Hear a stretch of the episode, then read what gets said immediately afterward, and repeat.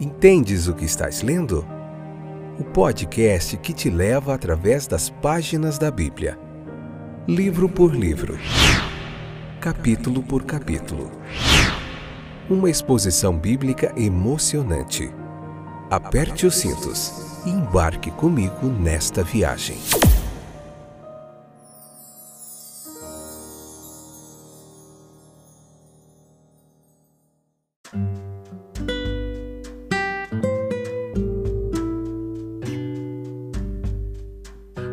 Olá, meus queridos companheiros de viagem através das páginas da Bíblia. Estamos de volta para mais um espetacular fora de série, esplêndido episódio do nosso podcast Entendes o que estás lendo. Hoje, Números capítulo 10, parte 2, episódio de número 521. Esta é a sétima temporada, o sétimo livro da Bíblia. Estamos vendo números capítulo por capítulo e você não pode perder nenhum episódio, tá bom?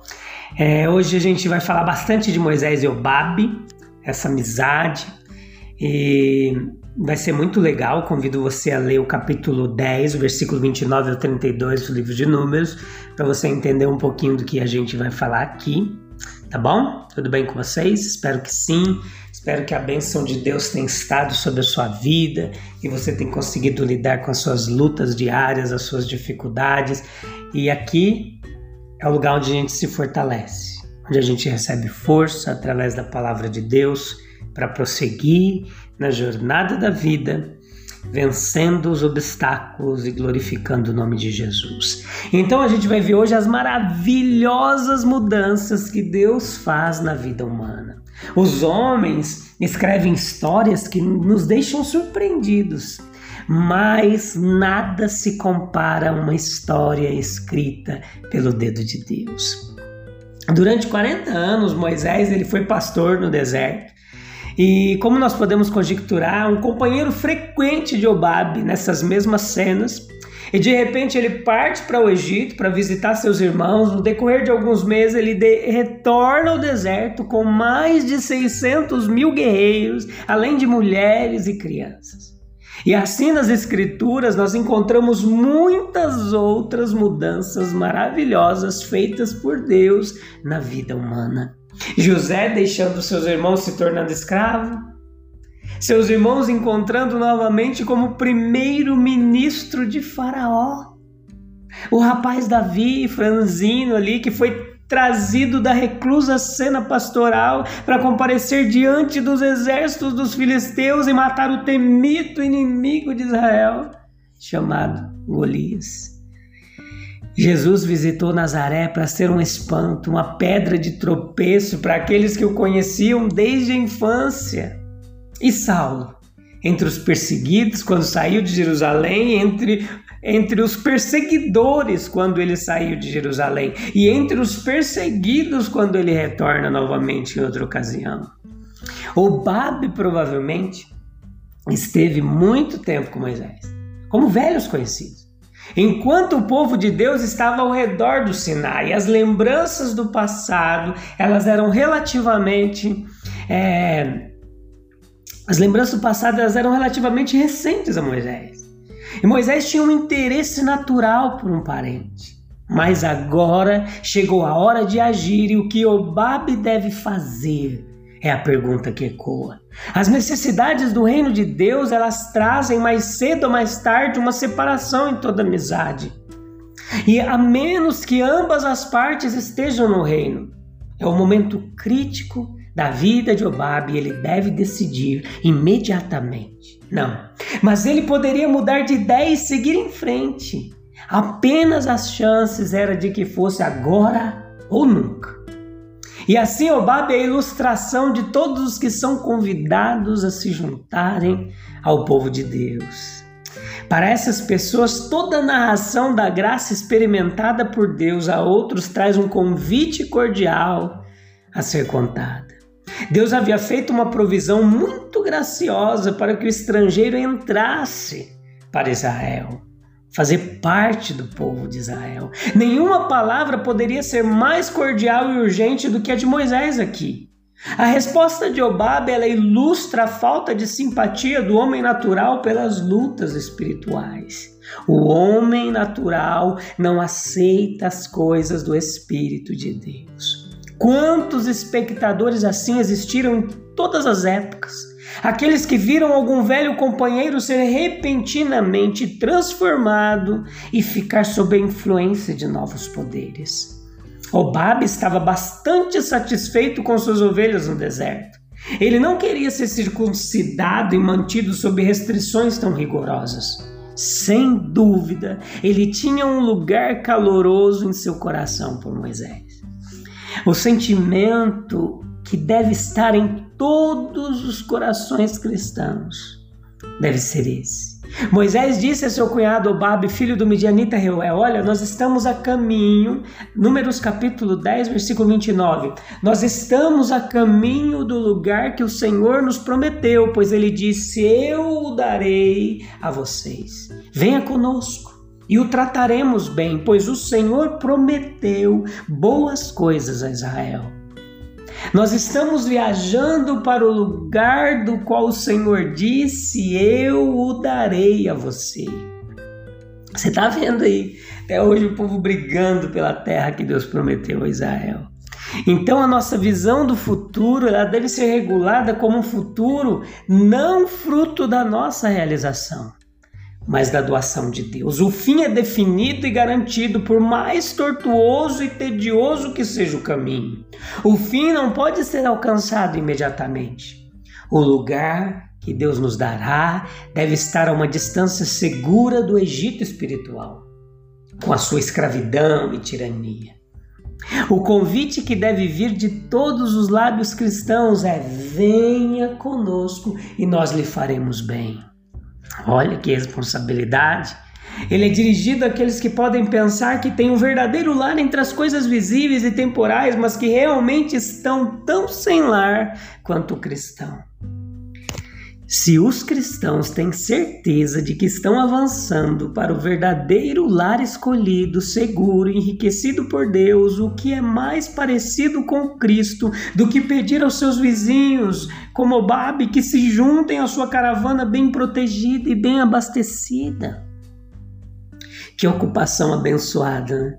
É atrair os outros seres humanos para aquela esfera do invisível e do eterno que por si só lhes proporcionará um serviço adequado.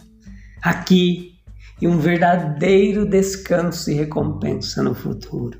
O convite deve ser amoroso. O convite só pode surgir quando nós mesmos sentimos que estamos no caminho certo para o fim desejado.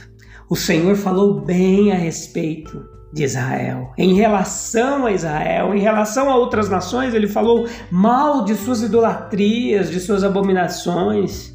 Sodoma foi testemunha de sua ira consumidora e a sua mão foi imposta pesadamente sobre o Egito. Mas a respeito de Israel, ele falou bem, de uma forma ampla e amorosa. O estrangeiro, então, deve deixar de ser um estranho e entrar, entrar pela circuncisão do coração no Israel espiritual. A força dos convites não depende das nossas expectativas otimistas. Outros são tão capazes de considerar o que o Senhor falou quanto nós. Sua palavra é a garantia. Se até mesmo a nação judaica, o Israel típico, ainda precisa ter profecias cumpridas, quanto mais o seu antitipo o Israel espiritual. Considerem por si mesmos todo o bem que Deus falou a respeito de Israel. Nós podemos razoavelmente concluir, meus queridos, assumir aqui, considerando Juízes capítulo 1, versículo 16, que Obabe foi, ele acompanhou Moisés. A riqueza do mundo não é algo espiritual, mas tem sido útil para a igreja. Os homens do mundo não têm nem o amor de Cristo, nem a abnegação para iniciar empreendimentos, os quais, no entanto, apoiarão generosamente. Locais de culto foram construídos por homens que não tinham religião, em todo mundo temos exemplos disso. Foram barcos de pescadores que transportaram Jesus através do mar da Galileia, do lago da Galileia. Navios mercantes que levaram Paulo em sua viagem missionária. e os soldados de César que o transportaram a Roma, onde por todo o tempo ele ansiava por pregar o Evangelho. Obabe disse sem rodeios que não iria com Moisés, mas ele não havia pensado em todas as considerações que poderiam ser impostas a ele. O domínio de Moisés foi mais firme do que ele pensava. Que nenhum homem mundano despreze o que considera os sonhos e ilusões do cristão. Eles podem ter um poder maior sobre ele no final do que ele atualmente imagina. As amizades humanas, as antigas associações fazem parte da isca com que Cristo fornece aos seus pescadores de homens. Que coisa estranha também é ouvir os homens, mesmo em todas as suas negações veementes do sobrenatural, exaltando Jesus de Nazaré, admirando seu espírito e recomendando sua ética. Por mais que tentem, eles não conseguem fugir dele. A cada dia, enquanto seguiam viagem, a nuvem do Senhor permanecia sobre eles. Sempre que a arca partia, Moisés exclamava: Levanta-te, ó Senhor, que teus inimigos se dispersem, teus adversários fujam de diante de ti. E quando a arca parava, ele dizia: Volta, ó Senhor, aos muitos milhares de Israel. Números capítulo 10, versículo 34 a 36. Aqui estão duas petições. Uma quando a nuvem subiu para indicar o caminho, e a outra quando ela se acalmou e parou novamente para indicar a hora do descanso. Sobre a primeira petição, ela estava fixada na única coisa necessária, enquanto os israelitas viajavam pelo território desconhecido. Moisés não precisava orar por orientação. Eles estavam sendo guiados e não tinham nada a fazer senão seguir. Atrás da arca e da nuvem havia o evidente dever da obediência, mas o que havia na frente? Moisés poderia supor o que já havia experimentado. Antes de os israelitas completarem três meses de saída do Egito, eles foram recebidos por Amaleque em Refidim, que bloqueou o caminho para o Sinai. Moisés, portanto, reconhece a grande probabilidade de haver mais inimigos na frente.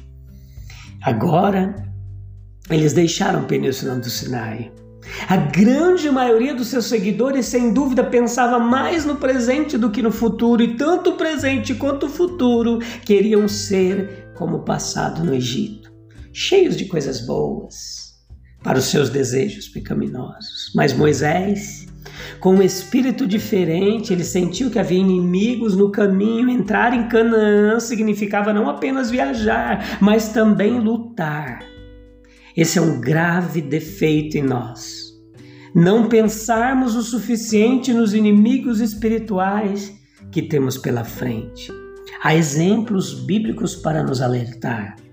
Pedro, superestimando a coragem natural, Demas, vencido pelas seduções da época que ele vivia. Observe que a sua maneira, o Novo Testamento, ele é tão belicoso em seu espírito quanto o Antigo. Na verdade, o Apocalipse está cheio de guerra e conquista espiritual. Esses inimigos à frente são considerados também inimigos de Deus. Deus inimigos é a expressão. Assim como os homens atacam uns aos outros através de suas propriedades, os inimigos de Deus o atacam através de seu povo.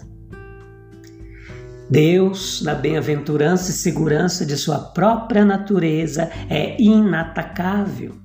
Mas no funcionamento de sua múltipla criação, os poderes do mal podem atacá-lo, mantendo uma luta longa e amarga. Não pense que estes poderes visam simplesmente a nossa destruição, este é apenas um meio para um fim. Há uma visão muito mais sublime e encorajadora de que eles pretendem destruir o governo de Deus. Nunca descobrimos o propósito de uma batalha olhando para o conflito dos soldados rasos e dos oficiais inferiores. Nós devemos recorrer às autoridades superiores, são eles que inspiram e dirigem tudo. Portanto, pode haver uma luta acontecendo no universo da qual nós, com nosso pequeno horizonte, pode formar apenas uma concepção muito débil. Os inimigos de Deus foram dispersos, despojados, para que seu próprio povo pudesse entrar e exercer uma mordomia fiel por ele. Suas vitórias abrem regiões que de outra forma não poderiam ser alcançadas. Por exemplo, o Salvador ressuscitado, tendo triunfado sobre o pecado, a morte e a sepultura, retornou aos seus discípulos na Galiléia, dizendo-lhes que todo o poder lhe foi dado no céu e na terra, e daí ele tirou essa consequência no caminho do dever para eles que deveriam ir e discipular todas as nações, etc. Se o Senhor ressuscitado está de fato conosco, então é porque ele ressuscitou. Nós, tendo ainda nossa luta contra o pecado e a morte a cumprir, temos, no entanto, a certeza da vitória final, porque ele disse: Eu já venci o mundo. Te encontro no próximo episódio, a gente vai ver o capítulo 11, que vai ser em quatro partes do livro de Números, tá bom? Deus abençoe grandemente sua vida. A gente se encontra lá, se Deus quiser, no próximo episódio. Um abraço.